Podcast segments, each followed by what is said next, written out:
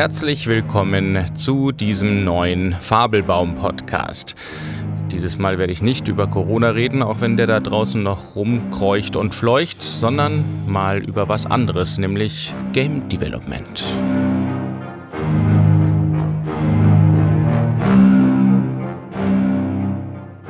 Da sind wir wieder einen Monat später und auch wieder auf YouTube. Und ich hoffe, das ist auch für die Patreons in Ordnung, dass ich diesen Podcast auch nochmal auf YouTube veröffentliche. Eigentlich wird das jetzt hier fast schon zu einer ähm, Gewohnheit, dass ich den Podcast einmal im Monat veröffentliche. Vielleicht wird das auch so, ich weiß es noch nicht. Mir macht dieses äh, Reden mit euch Spaß, auch wenn die Zugriffszahlen natürlich nicht das sind, was sie früher mal gewesen sind. Aber das ist auch völlig normal, denn ich mache ja plötzlich keine Videos mehr, sondern Podcasts. Und ich fühle mich irgendwie wohler mit dem Audio. Bereich, habe ich so das Gefühl.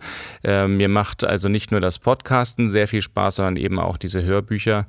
Und für die Leute, die jetzt neu dazukommen, beziehungsweise die Leute, die eben schon seit meiner YouTube-Zeit dabei sind, ähm, freut mich das, dass äh, sowohl neue als auch alte hier sind und dass ihr euch rege in den Kommentaren tümmelt. Ich will dieses Mal über Game Development sprechen.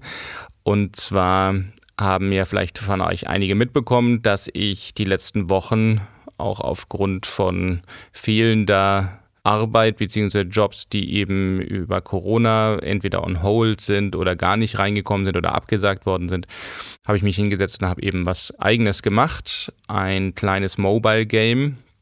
Und ich hatte schon mal auf Twitter einen kleinen Vorgeschmack, den Title Screen und äh, die Musik dazu veröffentlicht. Und ja, ich stecke immer noch im Game Development. Ich habe jetzt zwei Monate gut damit verbracht. Äh, man muss natürlich immer bedenken, dass ich bei Null angefangen habe. Das heißt also, ich habe die Godot Engine noch gar nicht gekannt. Die musste ich erst irgendwie kennenlernen und musste mich da reinfuchsen. Aber das hat ganz gut funktioniert, wie ich finde. Und ich habe sie, wie gesagt, wirklich lieben gelernt. Ich finde, es ist eine großartige Engine die natürlich noch nicht so ganz gepolished ist wie jetzt Unity oder Unreal, aber mit der durchaus kommerziell verwertbare Spiele herzustellen sind. Das Problem ist bloß, dass man eben diese letzten 5% oder die letzten 10%, die sind bekanntlich ja immer die schwersten. Das war bei Luther Kings auch so. Bei Luther Kings war es eigentlich so, dass wir die letzten 10% nicht mehr bedienen konnten, weil dann einfach die Zeit und das Geld vorbei war und wir diese letzten 10 Prozent, äh, vielleicht nicht die letzten 10, sondern die letzten ja, 5 oder 3 Prozent äh, Polishing nicht mehr betreiben konnten. Und das sind aber manchmal wirklich sehr wichtige Sachen. Ne? Da gehören halt Sachen wie Balancing dazu, da gehört Sachen dazu wie das Tutorial, wie kommt man in das Spiel rein. Und das sind für den User total wichtige Sachen.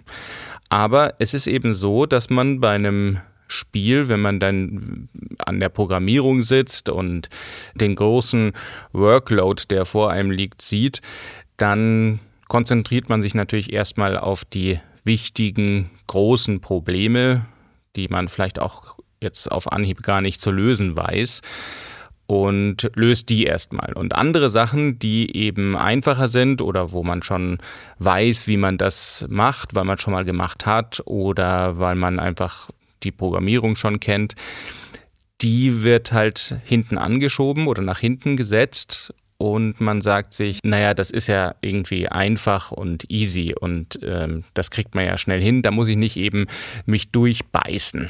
Und das ist auch richtig. Also ein Problem, was man noch nie gehabt hat in der Programmierung, das zu lösen, bedarf immer einiges an Recherche. Und äh, wenn diese Probleme gelöst sind, dann ist es natürlich umso besser. Dann hat man allmählich sein Core-Game zusammen.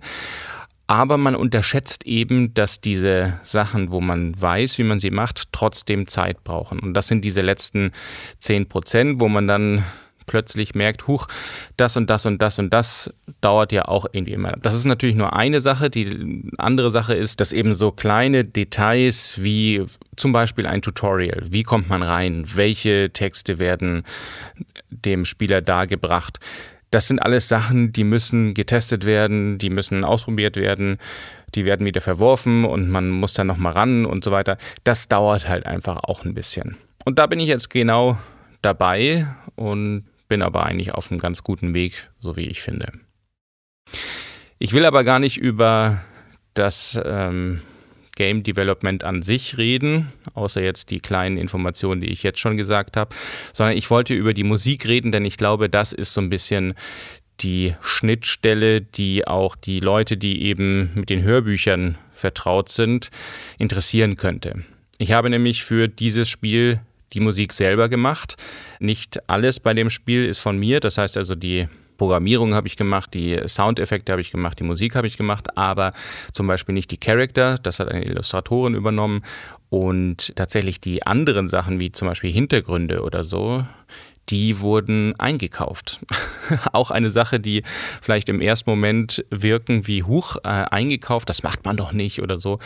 Aber ich glaube, da muss man umdenken inzwischen. Es gibt so viele Seiten, die eben genau Footage verkaufen und zwar royalty-free, so sagt man dazu. Das sind also Bilder oder Illustrationen, die man einmal kauft und dann nicht mehr nochmal bezahlen muss, wenn eben zum Beispiel das Spiel irgendwie verkauft wird.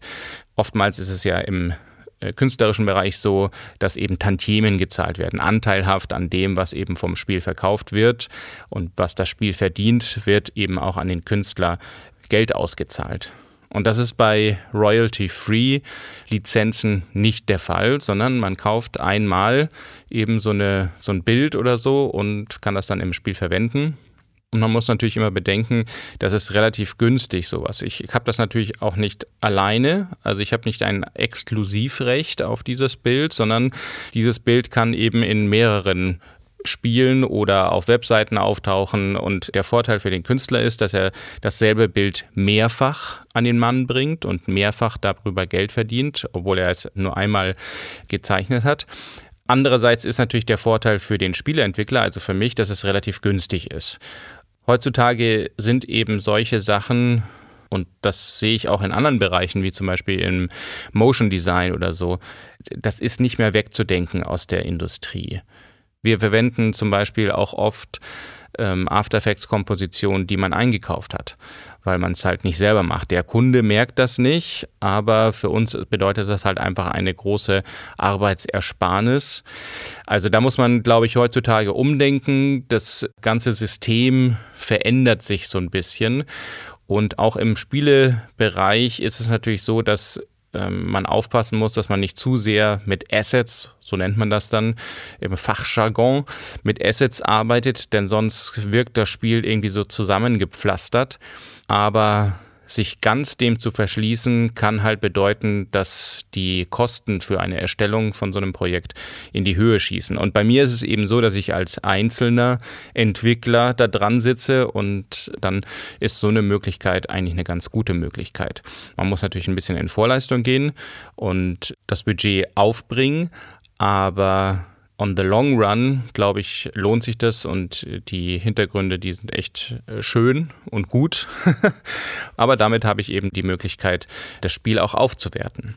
Natürlich ist das nicht ideal. Meistens sind die Bilder, die eben man auf solchen Footage-Seiten findet, nicht exakt das, was man braucht. Ich musste auch die Geschichte so ein bisschen darum herumschreiben, um die Hintergründe. Aber das sind eben ich sage jetzt mal, Nachteile, die ich irgendwie in Kauf genommen habe. Aber nicht so bei der Musik, die wollte ich auch selber machen. Und äh, genau, darüber wollte ich jetzt eigentlich so ein bisschen reden. Ja, Setting vom Game ist Fantasy, Mittelalter, mystisch, nicht ganz untypisch für mich. äh, meine Freundin sagt schon immer, oh, immer dieses Mittelalter. Aber es ist eben so. Gefällt mir. Magie und so. Jedenfalls habe ich, von der Story her ist es also ein nordisch-mystisches Spiel. Man spielt eine äh, Druidin, die ihre erste Druidenprüfung ablegt und dann ihr, ihren Job als Druide aufnimmt. Und dann passieren einige Sachen in dem Land, in dem sie wohnt. Das Ganze ist also eher so Fantasy und Mittelalter und, und nordisch, aber äh, das Ganze ist natürlich ein Puzzle-Game. Also die Story ist jetzt nicht das Hauptding von diesem ganzen Spiel, sondern es geht halt um so eine Art Puzzle-Mechanismus, den man dann immer wieder in verschiedenen Leveln spielt. Trotzdem sollte die Musik natürlich die Stimmung transportieren und gerade bei einem Puzzle-Game ist auch wichtig, dass die Musik den Puzzlebereich überbrückt, atmosphärisch überbrückt. Und das bedeutet, dass die Musik im Hintergrund sein muss. Ich hatte erst überlegt, ob ich die ganzen Tracks, die ich jetzt hier komponiere, ob ich die eventuell auch als eigene Tracks irgendwie herausbringe und dann so einen kleinen Soundtrack mache oder so wie ich das auch bei Luther Kings gemacht habe, aber habe mich dann dagegen entschieden. Und zwar aus dem einfachen Grund, weil eben gute Computerspielmusik eigentlich nicht gleichzusetzen ist mit Musik, die so in einem Album steckt oder die als äh, CD oder so herauskommt. Und das hat damit zu tun, dass gute Computerspielmusik im Hintergrund läuft und den im Hintergrund auch sein muss. Die darf sich nicht in Vordergrund spielen. Wenn Musik zu ich sage jetzt mal, bewegt ist, zu ja, nach, zu sehr nach Aufmerksamkeit schreit, weil da irgendwie ein Solo drin ist oder eine, eine krasse Melodie oder was weiß ich, dann kann es sein, dass die Musik nicht das Computerspiel unterstützt oder die Atmosphäre unterstützt, sondern dass sie die fast schon kaputt macht oder sich eben dadurch, dass sie, dass sie in den Vordergrund gerät, ablenkt von dem eigentlichen Gameplay. Und das sollte natürlich nicht sein. Also habe ich Musiken geschrieben, die eher ruhig sind, die eher atmosphärisch sind. Vor allen Dingen für einige Gameplay-Bereiche, wo man eben sich auch konzentrieren muss, weil das Puzzle vielleicht schwer ist. Und andererseits sind diese ganzen Musiken natürlich loop-basiert. Das bedeutet, ich kann natürlich nicht voraussagen, wie lange braucht ein Spieler in irgendeinem Level. Das bedeutet, ich muss irgendwie eine Musik komponieren, die ich in die Länge ziehen kann und die auch zur Not irgendwie eine halbe Stunde laufen kann. Gott sei Dank hat Godot ein sehr gutes System, was das anbelangt, denn ich kann Musiken oder Tracks als OGG-File, OGG, das ist eine ähm, Open Source Variante von MP3, kann ich in diese Engine einfügen und kann dann bestimmte Loop-Punkte setzen, also einen Endpunkt und einen Anfangspunkt für den Loop definieren innerhalb dieser Musikdatei, dieser OGG-Datei. Das gibt mir die Möglichkeit, eine Art Intro zu schreiben und dann trotzdem einen Loop zu haben, der immer wieder geloopt werden kann, der immer wieder abgespielt werden kann und der eben zeitlich unbegrenzt auch läuft. Wir können ja mal in einen dieser Loops hineinhören. Es ist ein Track, der jetzt keine krasse Melodie oder sowas hat, sondern der im Hintergrund laufen wird.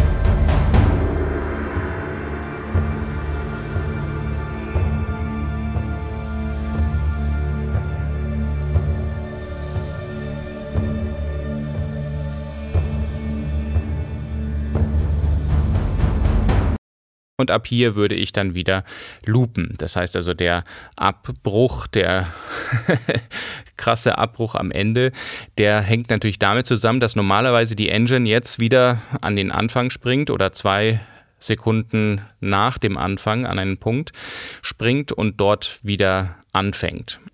Und wenn man diesen ganzen Track dann im Spiel ausfaden möchte, dann macht man das eben auch programmatorisch, dass ich einfach die Lautstärke herunterziehe. Man hat also so ein kleines Mischpult in dieser Engine und ich kann die Tracks ein- und ausfaden.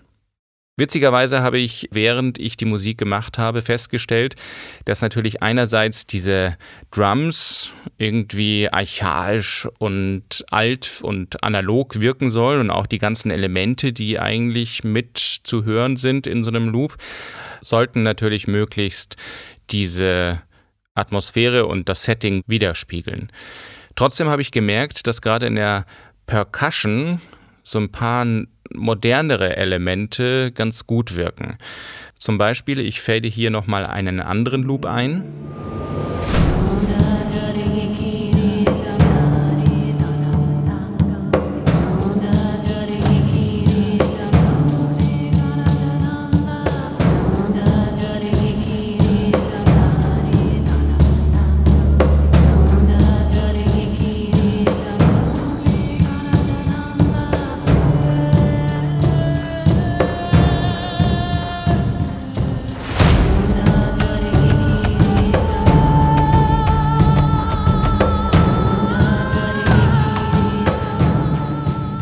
Diesem Loop habe ich relativ moderne äh, perkussive Elemente mit drin, die aber hier sehr atmosphärisch wirken. Wir hören uns mal ganz kurz die perkussiven Elemente alleine an, dann kriegt man auch vielleicht mit, was da so modern dran wirkt.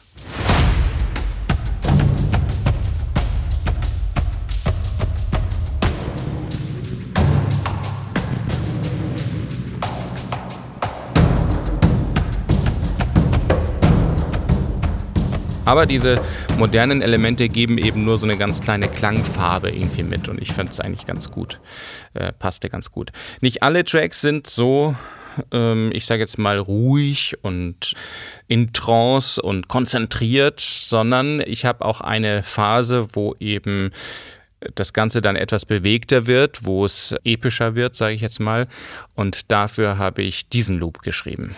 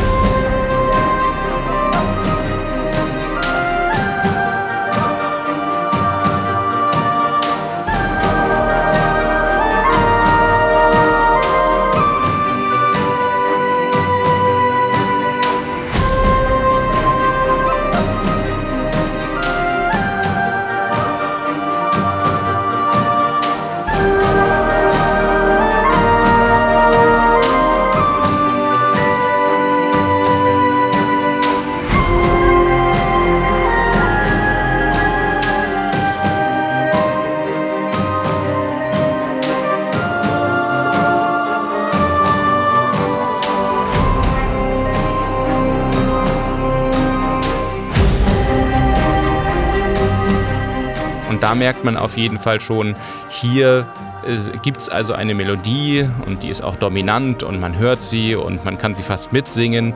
Und äh, das funktioniert aber ganz gut, weil es eben einen Wechsel gibt zwischen dieser ruhigen Musik und dann gibt es sozusagen eine Art Höhepunkt ähm, und dann kommt diese neue, etwas bewegtere Musik hinein denn das ist auch auf jeden Fall eine der wichtigen Elemente von Musik generell, sei es jetzt Film oder eben Hörspiel oder eben Computerspiel, dass sie Kontraste auch schaffen muss. Und äh, das, glaube ich, funktioniert hier ganz gut über diese verschiedenen Musiken. Es gibt noch einen weiteren Track, auf den ich besonders stolz bin. Und ähm, vielleicht hören wir mal kurz in den Track hinein.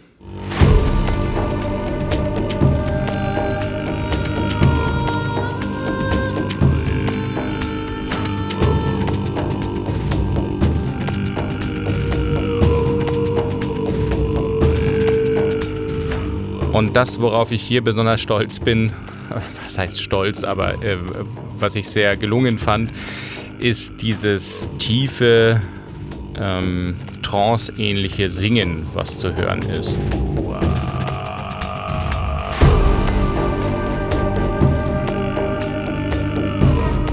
Und tatsächlich diese, was so ein bisschen wie so ein mongolischer Meditationsgesang klingt, das bin tatsächlich ich. ich habe wieder mal gesungen, auch wenn mir viele Leute davon abgeraten haben. Aber äh, in diesem Falle funktioniert das wirklich sehr gut und es ist eine Technik, die ich über YouTube kennengelernt habe. Und es ähm, ist eine Technik, die erstaunlich ist und die, wenn man sie gut beherrscht, und das tue ich leider nicht, aber wenn man sie gut beherrscht, echt ein guter Party-Trick ist auch. Und zwar nennt sich diese Technik Subharmonic Singing. Es gibt natürlich gerade in diesem mongolischen Bereich gibt es also sehr viele unterschiedliche Techniken, um dieses Oberton, Overtone Singing hinzubekommen. Und das Subharmonic Singing ist irgendwie so etwas, was eher aus dem russisch-orthodoxen Bereich kommt und was dort schon mehrere Jahre existiert. Und es ist eben die Technik, dass man im Gegenzug zu dem Oberton Gesang, der eben dazu führt, dass man sehr hoch oder Frequenzen hervorholt, die mitschwingen und dadurch wirkt es so, als würde man zwei verschiedene Töne singen. Auch da findet man übrigens auf YouTube sehr interessante Videos. Doch dieses Subharmonic Singing ist sozusagen die andere Variante. Man geht also nicht nach oben, sondern man geht nach unten. Und Leute, die das sehr gut können, die schaffen es, ihren Stimmumfang um eine Oktave zu senken, was sehr, sehr viel ist und was auch sehr krass klingt. Es ist eben eine Technik, die die Stimmbänder halbiert. Und genau wissen tue ich sowieso nicht. Ich glaube, niemand weiß so genau, was da passiert im Kehlkopf. Aber irgendwie funktioniert es eben, dass man dann plötzlich eine Oktave tiefer klingt. Ähm, ich will jetzt hier gar kein Tutorial geben, aber ich werde mal versuchen, ein, eine kurze Demonstration zu machen. Wenn ich jetzt normal singe, erstmal ein- und ausatmen. Äh, das ist mein normaler Tonklang. Und wenn ich meine Muskeln im Hals auf eine ganz bestimmte Art und Weise zusammendrücke, dann springt plötzlich meine Stimme und eben eine Oktave tiefer. Ich werde das mal versuchen gerade.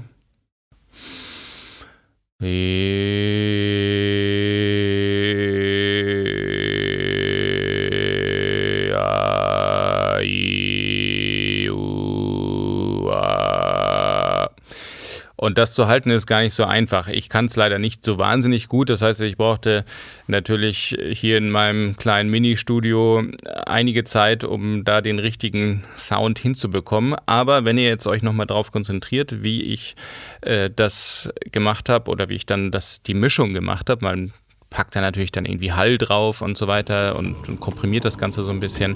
Aber dann klingt das eben so wie in dieser Musik.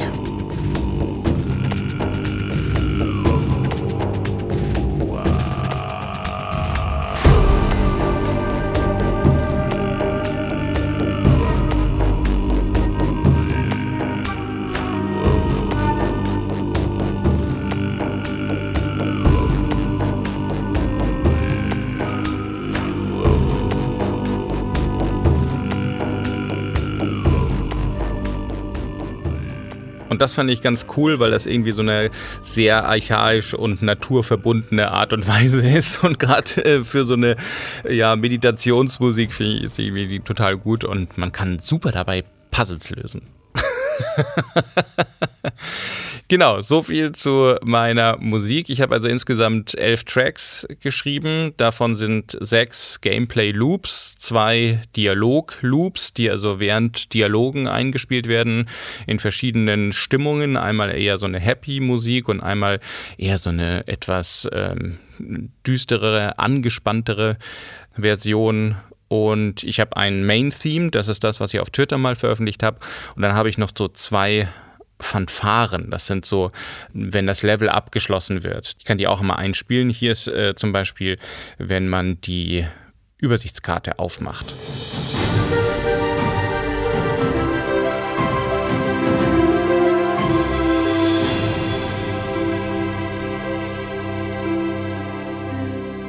Und die andere Fanfare wird am Levelabschluss abgespielt, wenn man dann also erfolgreich das Level beendet hat.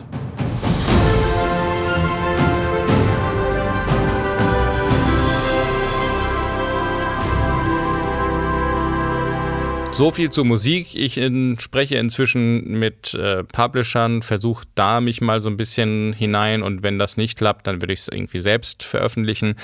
Ich sitze noch am Tutorial, da muss ich noch mal ran und das so ein bisschen, dieses Spielprinzip ist dann doch nicht so einfach, wie ich dachte.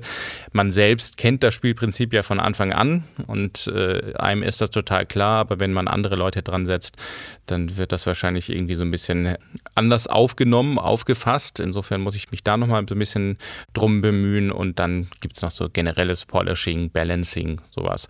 Aber das sollte alles möglich sein und das muss alles äh, in der nächsten Zeit äh, auch hoffentlich abgeschlossen werden. Als letztes wollte ich noch ein paar Entertainment-Tipps abgeben. Tatsächlich werde ich dieses Mal fast ausschließlich über Computerspiele reden. Ähm, denn irgendwie hatte ich in letzter Zeit mehr mit Computerspielen zu tun oder habe mehr dort ausprobiert. Einmal spiele ich gerade Ashen A-S-H-E-N, der Veraschte oder so ähnlich. Ich weiß gar nicht, wie man das übersetzen würde, Ashen. Jedenfalls ist das eigentlich ein sehr, also gerade vom Artstyle sehr interessant gemachtes, ja, fast schon ein bisschen Souls-like Exploration, Action, Third-Person, RPG. So, das würde ich jetzt mal zusammentragen. als ein Begriff, ist doch ein ganz normaler Begriff, sieht man überall. Jedenfalls ist das eigentlich ein sehr schön gemachtes Ding. Es ist vom Gameplay, vom Kampfsystem her manchmal ein bisschen verbesserungswürdig, aber an sich gefällt es mir bisher sehr gut und ich bin jetzt allerdings auch erst am Anfang und äh, schaue mich da um. Dann habe ich, ich weiß gar nicht, ob ich das schon mal erwähnt habe und äh, wenn ja, dann vergebt mir, aber ich habe Hop gespielt. Und zwar durchgespielt jetzt auch. Und das hat mich wirklich verzaubert, muss ich sagen. Das sind die Macher von Torchlight gewesen, die ein schon seit einiger Zeit ein neues Spiel herausgebracht haben. Und das äh, gefällt mir wahnsinnig gut. H-O-B auch ein Third-Person-Action-RPG, aber die Welt, die die da erzählen, und das wird eben komplett ohne Text alles vermittelt. Die ist wirklich hervorragend und die ist interessant und die Puzzles, die dort drin sind, also es ist schon auch Puzzle-basiert, sage ich jetzt mal, trotz der Action-Einlagen und kleinen Kampfeinlagen dort auch. Aber es gibt halt so ein paar Momente, die sind so großartig, weil man sozusagen eine verschollene oder versunkene Welt wieder hervorholt, nach und nach als kleiner Wächter. Und da gibt es schon ein paar Sachen, die haben das einfach sehr, sehr gut inszeniert, sage ich jetzt mal. Als drittes Spiel, was ich auch momentan gerade spiele, auch ein etwas älteres Spiel, ist äh, Little Nightmares. Und bisher gefällt mir das wirklich sehr gut. Auch dort gibt es überhaupt gar keine Texte, sondern die Geschichte wird rein über visuelle Elemente wie Animationen oder so vermittelt und das sieht auch sehr, sehr schön aus und auch von, vom Setting her ist das irgendwie total crazy und äh, eigenständig. Insofern äh, auch das kann ich bisher zumindest relativ gut empfehlen. Ich habe da auch noch nicht so wahnsinnig lange reingespielt, sondern bin da jetzt vielleicht irgendwie eine halbe Stunde oder eine Stunde drin. Und dann für die alten ja, Let's Play und Twitch-Leute, die hier noch mit zuhören. Es gibt eine Ankündigung von einem neuen Sherlock Holmes-Spiel. Und ihr wisst ja, dass die mir immer relativ viel Spaß gemacht haben während meiner Zeit als Let's Player. Und das Neue sieht auch wirklich interessant aus. Das nennt sich Sherlock Holmes Chapter One und soll also Sherlock Holmes als jungen Mann porträtieren und man spielt Sherlock Holmes als jungen Mann. Insofern bin ich da sehr gespannt drauf, was dort auf uns zukommt und da werde ich bestimmt auch darüber berichten, weil das werde ich mir auf jeden Fall mal holen.